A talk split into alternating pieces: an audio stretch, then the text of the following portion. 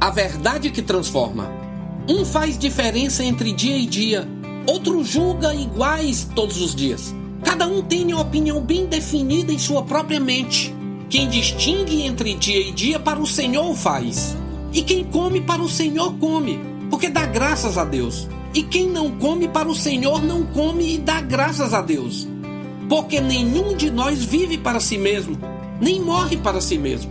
Porque se vivemos, para o Senhor vivemos, se morremos, para o Senhor morremos.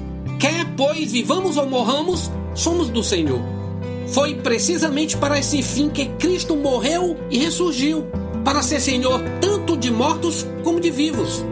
Tu, porém, por que julgas teu irmão? E tu, por que desprezas o teu? Romanos capítulo 14. O texto que lemos narra uma polêmica entre os religiosos dos dias do apóstolo Paulo. Discussão era se deveriam fazer ou não fazer distinção entre dias, e se deveriam comer carne ou não comer.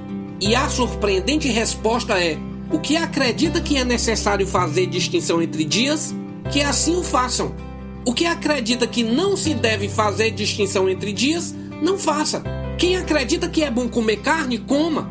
Quem acredita que não é bom comer carne, não coma.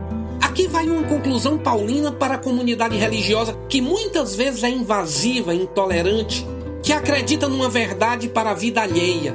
A verdadeira verdade é aquela que transforma a minha própria vida e não a vida do meu vizinho. Eu quero orar com você.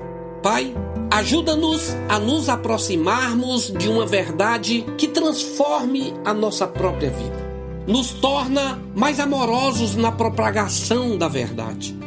Ensina-nos acerca da tolerância e longanimidade para nosso bem como igreja e tua glória. Amém.